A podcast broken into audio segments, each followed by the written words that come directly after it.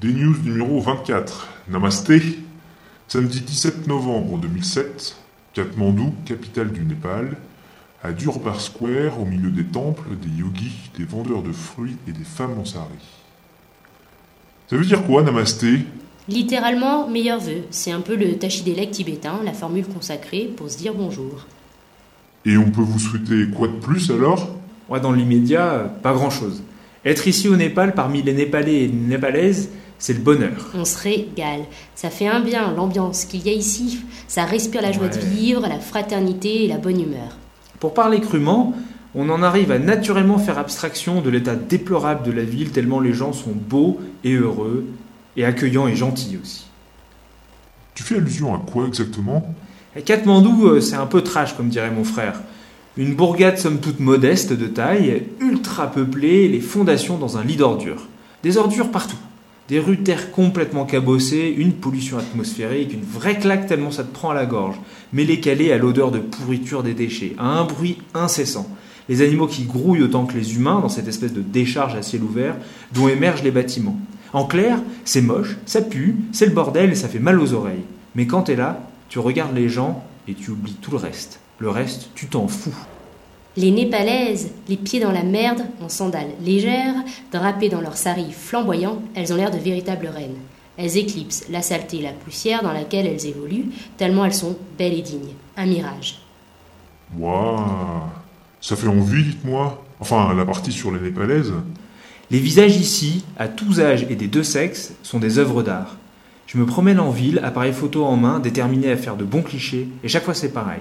Les Népalais, ils sont si beaux et charismatiques bah, que soit j'en suis tout intimidé et je n'ose plus brandir mon objectif, soit je reste fasciné par leur allure et j'en oublie de photographier. Mais j'ai la tête remplie des portraits les plus saisissants réalisés depuis un an et demi.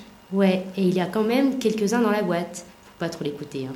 Il vit avec un objectif dans la tête, Hmm. mais la main est jamais loin du déclencheur non plus. Vous logez dans le centre même? Ah non, on habite à Kolanki. C'est un quartier périphérique au sud-ouest, le carrefour euh, des routes du nord, de l'ouest, Pokhara et la chaîne des Annapurna, et des artères venant de la ville.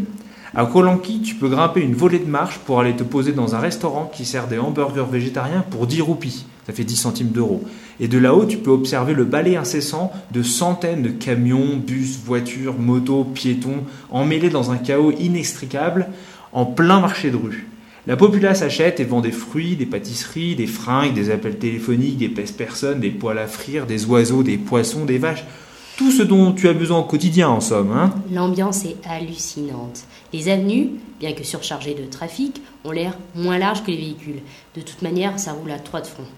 Les bahuts sont trop kitsch, avec leurs cabines peintes à la main et ornées de slo- slogans en anglais comme euh, Live long, drive slow, no girlfriend, no tension, I see you, or please horn, love me, or God save me. Celui-là, on sait pas si le corollaire c'est pas I don't have brakes. Ils envahissent le trottoir, enfin le trottoir, Ouais. la bande de terre bosselée où squattent les vendeurs de pommes avec leurs bicyclettes chinoises. L'air sent les ordures en décomposition, la pollution et la bouffe, qui heureusement prend le dessus. Les gens sont contents et épanouis. On est hébergé par la famille adorable de Yuana, des membres de l'Hospitality Club, qui nous ont accueillis chez eux dans un quartier neuf et calme, un miracle ici, Ah ouais, en haut d'une colline.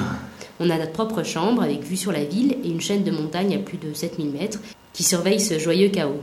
On s'éclate avec Yuana, euh, ou John, l'un des fils, un jeune garçon merveilleux, drôle, super intelligent et responsable, artiste et bon vivant. Un amour de frère népalais, car comme il nous répète sans cesse, c'est notre famille loin de chez nous ici. Encore une leçon d'humanité pour nous deux. Et vous vous déplacez en tandem dans ce Carpharnaum Non, tu sais, le tandem, on a les fesses dessus tout le temps, donc quand on est posé, en général, on le met de côté pour un temps. On prend le bus. Et rien que ça, c'est une expérience. Ah oui, prendre le bus, ouais. Rien d'exceptionnel, tu vas penser, mais attends de voir les bus népalais, hein. S'il y a, disons, 24 sièges dans le véhicule, tu peux compter, il y a hmm, 50 personnes dans, sur et autour du bus. Les bus sont enveloppés de passagers. Tu penserais que s'asseoir dans le bus, c'est suffisant? Bah non.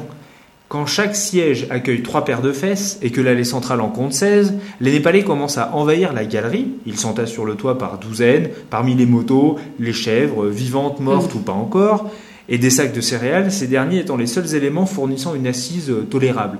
Encore que si mes yeux ne m'ont pas trompé, les chèvres font l'affaire, hein, les pauvres. Une fois la galerie remplie, les candidats au transport s'accrochent le long des flancs et derrière le bus.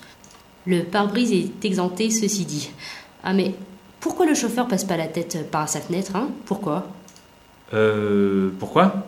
Parce que à sa fenêtre, il y a déjà quelqu'un d'accroché. Ou quelques-uns. Peut-être ils tiennent la porte fermée, ceci dit. On sait jamais.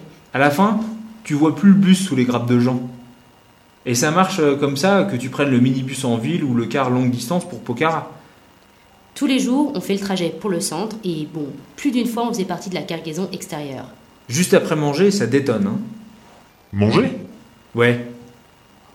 Alors la bouffe népalaise Bah, très saine. Beaucoup de légumes mijotés ou en friture, des soupes, des fruits et des variétés de pain sous forme de galettes. Ça revient un peu toujours au même euh, riz, curry de légumes et bouillon de pois. On s'habitue doucement. Oui, elle est bonne, mais oui, elle est épicée. Ouais, par contre, ouais. Même si, quand tu demandes au serveur, il est épicé ce plat Et qu'il te répond non, non, tout est relatif. Eux, ils sentent rien, nous, ça nous démonte la bouche. Et la façon de manger, c'est fascinant à voir et amusant à pratiquer. Mais plutôt que d'en parler, bon, on vous a fait une vidéo. hein. En tout cas, ça ressemble pour beaucoup à la bouffe indienne. Enfin, de ce qu'on en connaît. Chapati, tandoori, masala, curry, bref, les ingrédients et les épices sont les mêmes. Et toujours du riz. Que ferait-on sans le riz? Ici aussi, hein, la traduction littérale de manger, c'est manger le riz. Et maintenant, euh, le ventre plein et la bouche en feu?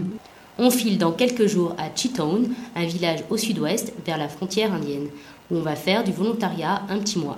Allez, à plus Des chiffres. 1 euro 89 roupies népalaises. 60 roupies, un déjeuner complet népalais. Riz, curry légumes, soupe de pois, épinards sautés, yaourt, le tout à volonté.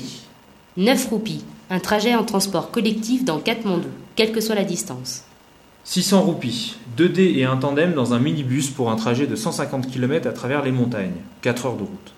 99%, la proportion des Népalais népalaises qui sont hyper charmeurs charmeuses. 25 euros, le visa népalais pour deux mois obtenu en 10 minutes sans prérequis à la frontière. 35 euros le visa indien pour 6 mois obtenu en 5 jours, après en tout 3h30 plus 5h30 plus 1 heure, soit 10 heures d'attente pure. Motivé, motivé. Morceau choisi. Notre maison vous est ouverte. Restez aussi longtemps que vous le souhaitez. C'est votre foyer, loin de chez vous. John, notre hôte népalais à Katmandou, de son vrai nom Yuana.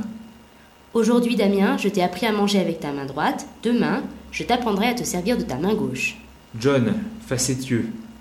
Ça peut se faire. John encore, lui-même, dans sa réponse standard à toute question, requête ou besoin.